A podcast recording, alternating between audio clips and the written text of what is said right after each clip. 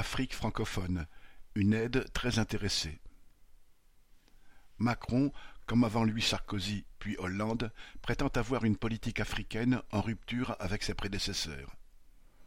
Après sa première élection en 2017, dans un discours prononcé lors d'un voyage au Burkina Faso et qui sera très commenté, il affirma Je suis, comme vous, d'une génération qui n'a jamais connu l'Afrique comme un continent colonisé. Je suis d'une génération de Français pour qui les crimes de la colonisation européenne sont incontestables. Je suis d'une génération où on ne vient pas dire à l'Afrique ce qu'elle doit faire. Lors d'un voyage en Algérie en août 2022, Macron déclara aux jeunes Algériens Votre avenir, ce n'est pas l'anti-France. Oui, la France est critiquée. Elle est critiquée pour le passé, parce qu'on a trop longtemps laissé des malentendus s'installer, et aussi parce qu'il y a une immense manipulation. Fin de citation. Il a dénoncé des pays comme la Turquie, la Russie, la Chine, qui ont, citation, un agenda d'influence néocoloniale et impérialiste. Fin de citation. Note 1. Guillemets. Guerre d'Algérie. Macron récuse toute repentance et appelle à regarder le passé avec courage. Le Figaro, article mis en ligne le 26 août 2022.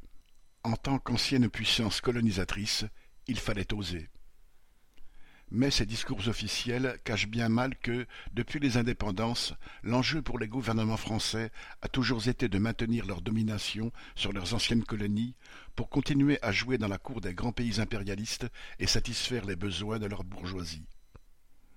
L'armée française y a joué un rôle de premier plan, mais cette domination s'exerce souvent, hypocritement, au travers de l'aide publique au développement, APD, prétendument humanitaire. Elle sert à ouvrir l'accès à des marchés, à imposer aux États des pays pauvres des commandes conditionnées par ces aides, à orienter les investissements dans ces pays vers des domaines qui intéressent les capitalistes occidentaux, français en particulier. Mais, depuis quelques mois, la France, impérialisme de second ordre, voit son influence dans son ancien précaré colonial menacée. Les dirigeants du Mali, du Burkina Faso contestent la présence militaire française et ont exigé le démantèlement des bases militaires françaises. Certaines troupes françaises ont été transférées au Niger. Cette contestation du rôle de la France s'est aussi traduite par le refus par le gouvernement malien de l'aide des organisations humanitaires financées par la France, derrière lesquelles il voit un moyen d'ingérence. De leur côté, les États-Unis marchandent actuellement avec la Centrafrique des aides au développement et une assistance militaire en échange de l'abandon de ses liens avec la Russie. Deux exemples qui montrent comment l'aide publique au développement et l'aide humanitaire sont en fait des instruments politiques et économiques au service de la domination impérialiste. Une aide distribuée en fonction des intérêts impérialistes l'aide publique au développement d'une nation à d'autres nations s'est inspirée des quelques moyens consacrés par les métropoles au développement de leur empire colonial, financé le plus souvent par des prêts, et du plan Marshall. Après la Deuxième Guerre mondiale, en janvier 1949, le président américain Truman déclarait dans un discours aux apparences humanitaires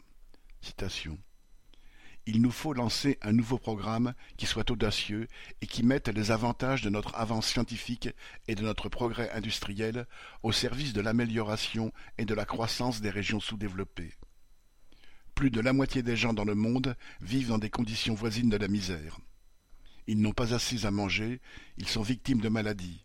Leur pauvreté constitue un handicap et une menace, tant pour eux que pour les régions les plus prospères.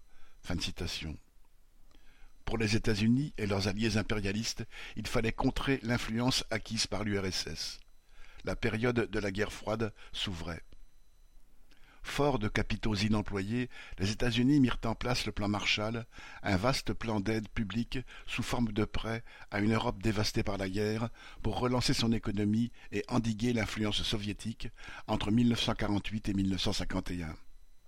La situation des États européens impérialistes se modifia rapidement, en particulier parce que leur situation résultait des destructions de la guerre, mais qu'ils disposaient des moyens techniques et humains nécessaires à la reconstruction.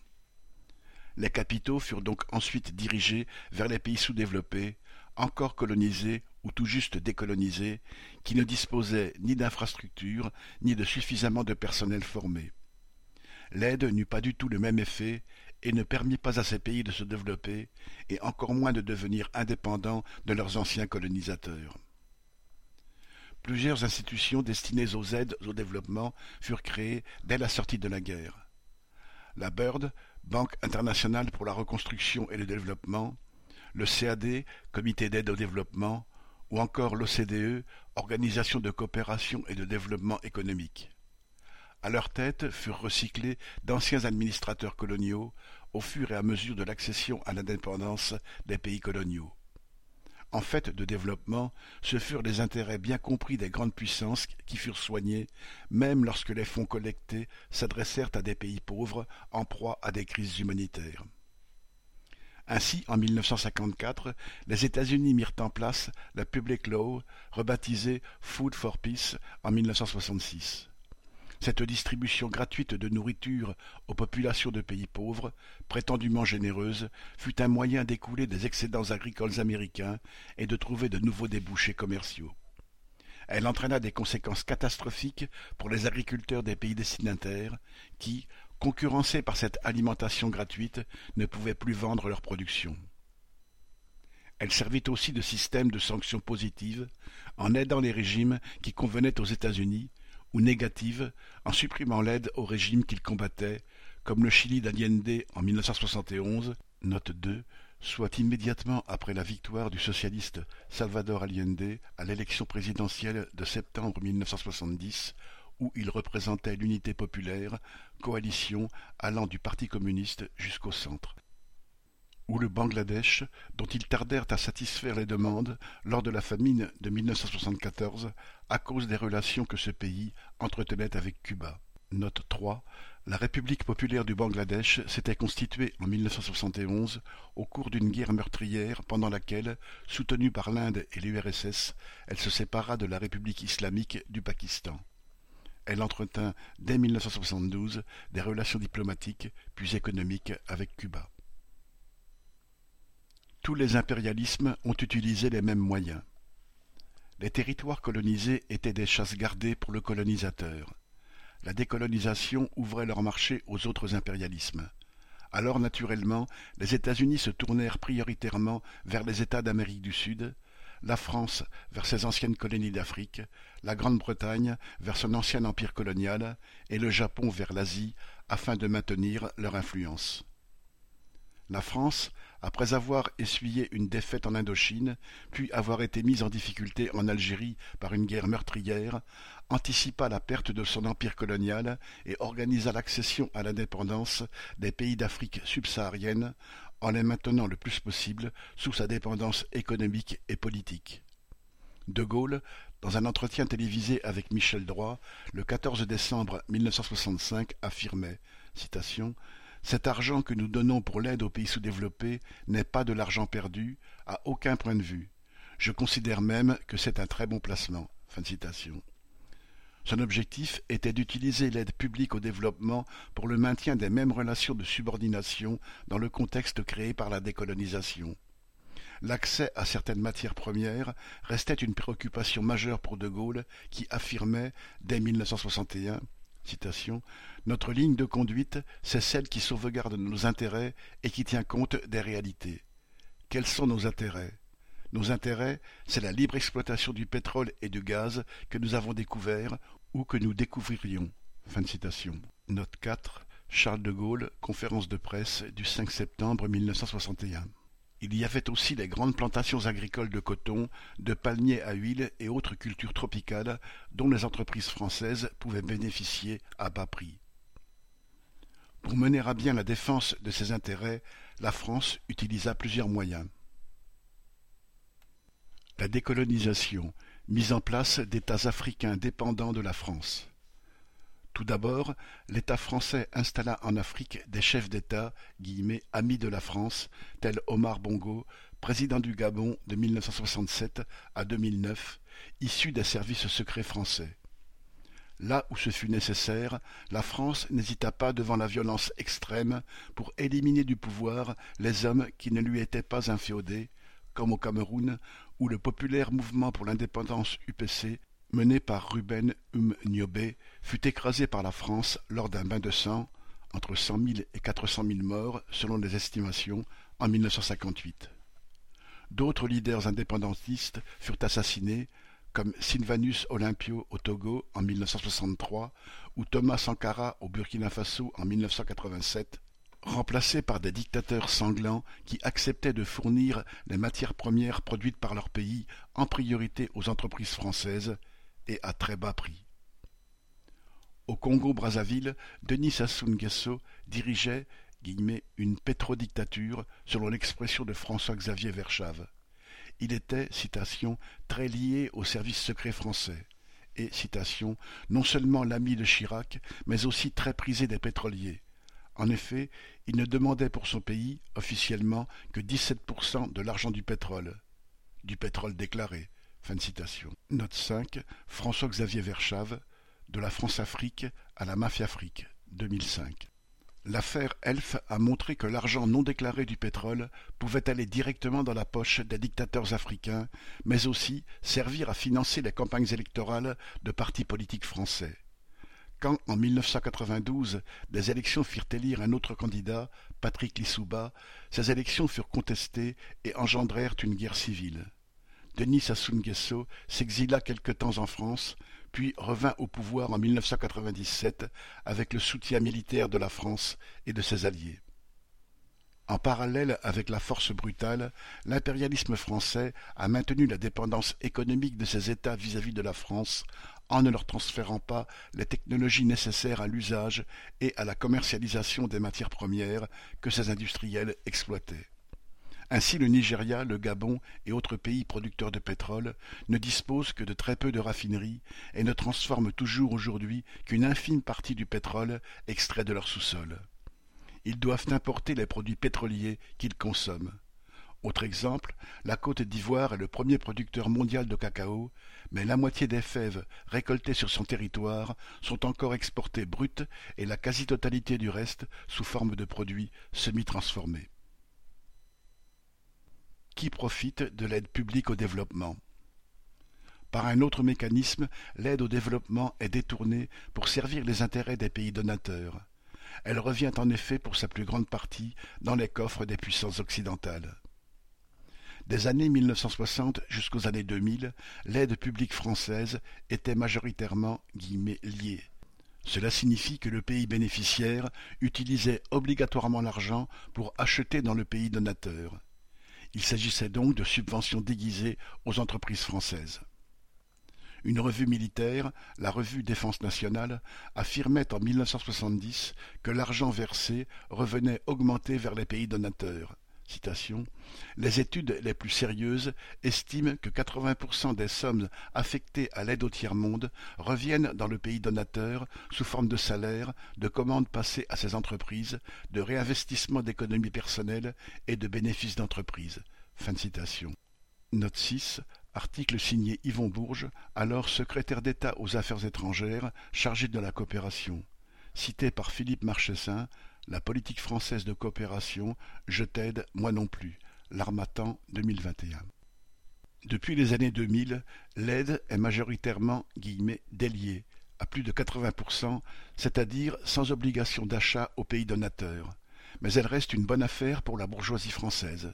Ces entreprises sont sur place et profitent de la complicité de gouvernements mis en place bien souvent par l'État français. Ce nouveau système permet de ce fait aux entreprises françaises de capter une part plus grande de l'aide versée par d'autres entités que l'État français, en particulier par le biais des fonds européens. Citation, à nous de nous débrouiller pour que les entreprises françaises gagnent et qu'elles soient plus compétitives, donc qu'elles répondent au cahier des charges, aux normes. Disons que c'est notre travail sur place en liaison avec l'AFD, l'Agence française de développement, de faire en sorte que nos entreprises aient suffisamment d'atouts pour gagner les appels d'offres, explique un agent de la Direction générale du Trésor français en poste sur le continent africain. Non seulement cet argent revient dans les anciennes métropoles, mais ce sont essentiellement les trusts qui profitent des contrats. Au total, les aides fournies par l'Agence française du développement entre 2015 et 2019 ont donné lieu, suite à des appels d'offres, à des commandes qui ont été passées majoritairement auprès de dix sociétés, toutes françaises. Parmi elles, une filiale de Suez, une filiale d'Engie ou encore une société de sécurité proche des services secrets français, Amarante International. Note 8, guillemets, l'aide au développement, une longue hypocrisie française. Mediapart, 3 octobre 2021. Le projet de métro d'Abidjan, financé en partie par l'Agence française du développement, est confié aux entreprises Bouygues, Alstom, Colas, Keolis, toutes françaises. Mais, françaises ou non, le résultat est le même. L'Agence française du développement a largement aidé une plantation de palmiers à huile en République démocratique du Congo. Entre 2012 et 2020, la principale société qui gère cette plantation, Ferronia, a reçu près de 128 millions d'euros d'aides européennes, dont près de 25 millions versés par l'Agence française du développement. Les ouvriers travaillent 10 heures par jour pour un salaire quotidien misérable de 1,23€, trois fois moins que le salaire minimum du pays et en dessous du seuil de pauvreté défini par la Banque mondiale. Pendant des années, ils ont pulvérisé des insecticides sans aucune protection. Divers projets, tels la construction de dix écoles, de deux centres de santé, depuis l'entretien des routes, censé justifier douze millions de dollars de subventions, ne furent pas menés à bien. Note 9. Justine Brabant et Anthony Fouchard. En RDC, l'huile de palme au mépris des droits humains. Mediapart, 27 septembre 2021. De façon encore plus grossière, l'aide publique au développement française a été utilisée pour satisfaire les lubies des dirigeants soumis à l'État français, tel le sacre de Bokassa comme empereur de Centrafrique en 1977 ou l'aménagement du Boeing personnel d'Omar Bongo. Une aide qui étrangle les pays africains par le biais de l'endettement. La part des prêts dans l'APD reste importante. En Côte d'Ivoire, entre 1970 et 1979, 29% de l'aide était sous forme de prêts.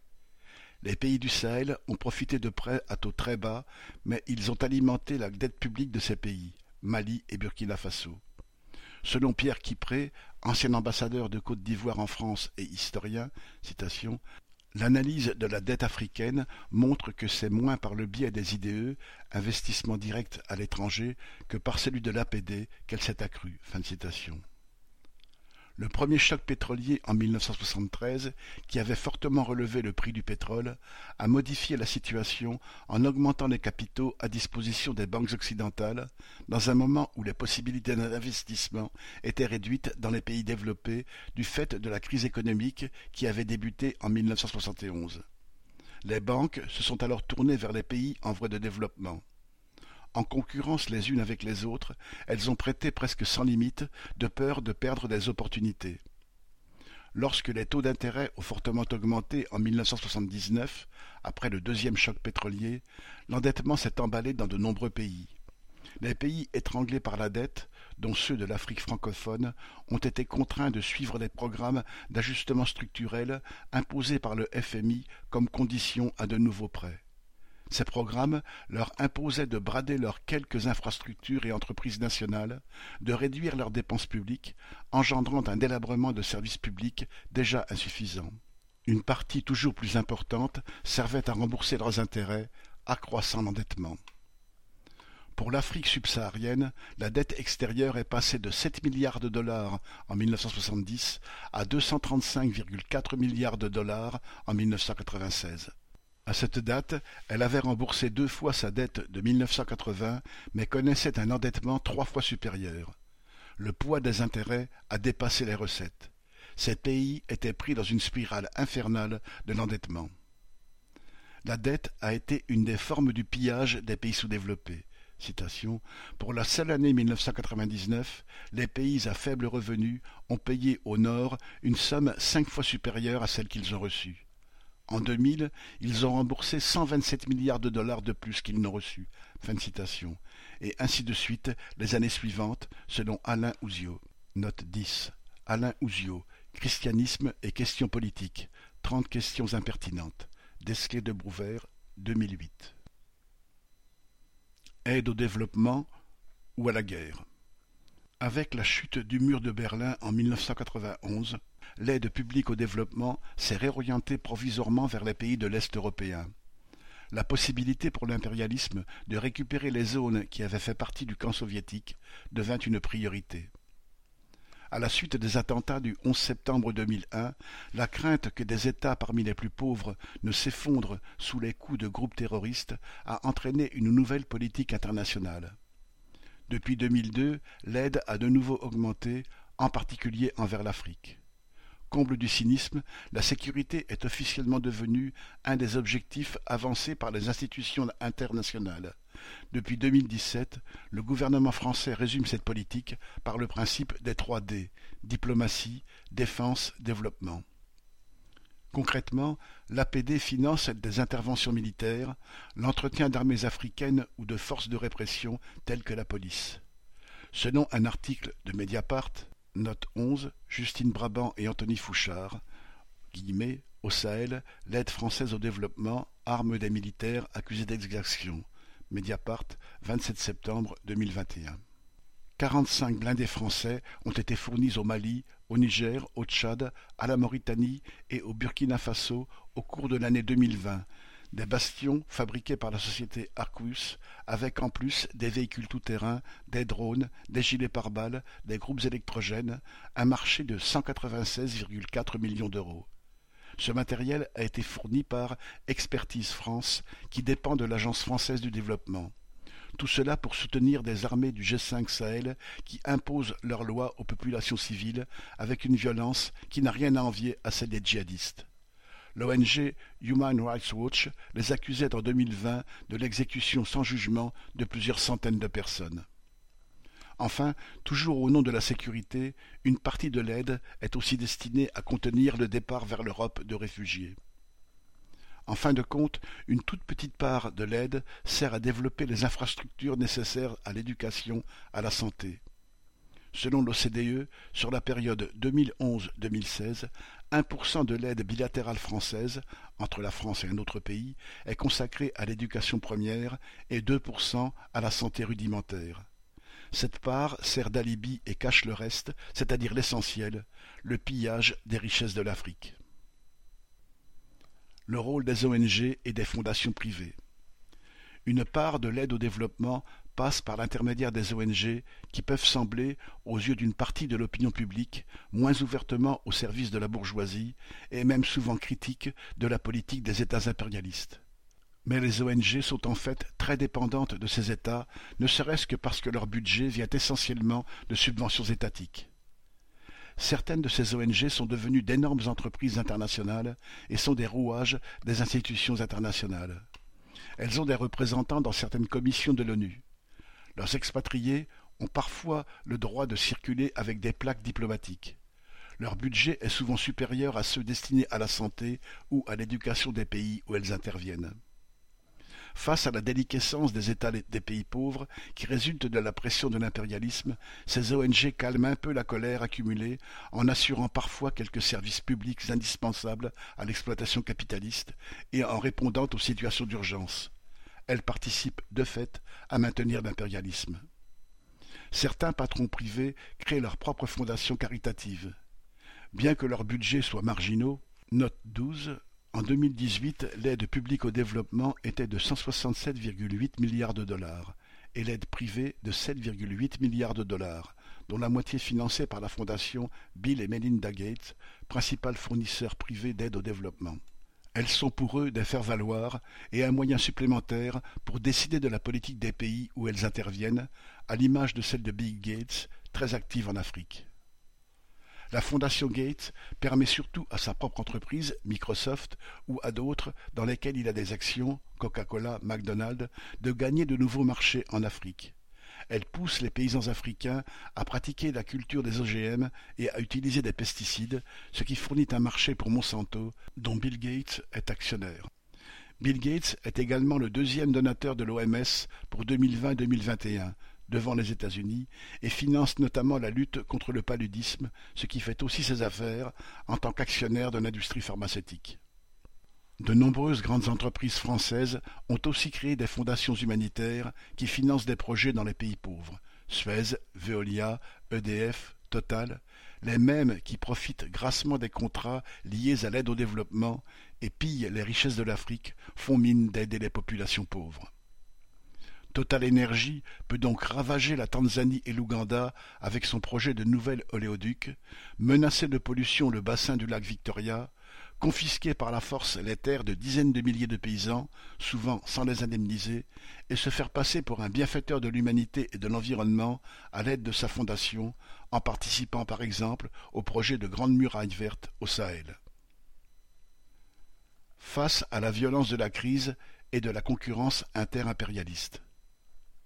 Depuis les années 2000, l'aide publique au développement a augmenté pour atteindre 202 milliards de dollars en 2021 mais ce chiffre est à comparer aux dépenses militaires la même année, plus de 2100 milliards de dollars, ou aux subventions accordées aux agriculteurs des pays riches, de l'ordre de 300 milliards de dollars. Mais, quel que soit son montant, l'APD est une escroquerie en ce qu'elle vise à faire croire à la population que les États les plus riches font ce qu'ils peuvent pour empêcher les crises humanitaires et le sous-développement, alors qu'ils continuent à dominer et piller les richesses des pays pauvres. Face à la famine qui menace à nouveau un certain nombre de pays, du fait des sécheresses, de la flambée des prix et de l'augmentation des conflits, les grandes puissances enverront peut-être quelques sacs de riz avant de tourner leur attention vers ce qui leur importe vraiment, leur cœur de métier, la sauvegarde des profits de leur bourgeoisie. La rivalité exacerbée entre impérialistes les conduira à fomenter des guerres plutôt qu'à sauver les populations de la détresse dans laquelle ils les entraînent. Face au réchauffement climatique et à ses conséquences catastrophiques sur des populations qui n'en sont pas responsables, de nouvelles sommes sont promises, souvent sous forme de prêts. Le système capitaliste, qui rend invivables de nouvelles zones, chassant les populations, poursuit sa course mortifère et la poursuivra tant qu'il ne sera pas arrêté par une révolution menée par les travailleurs. 28 mars 2023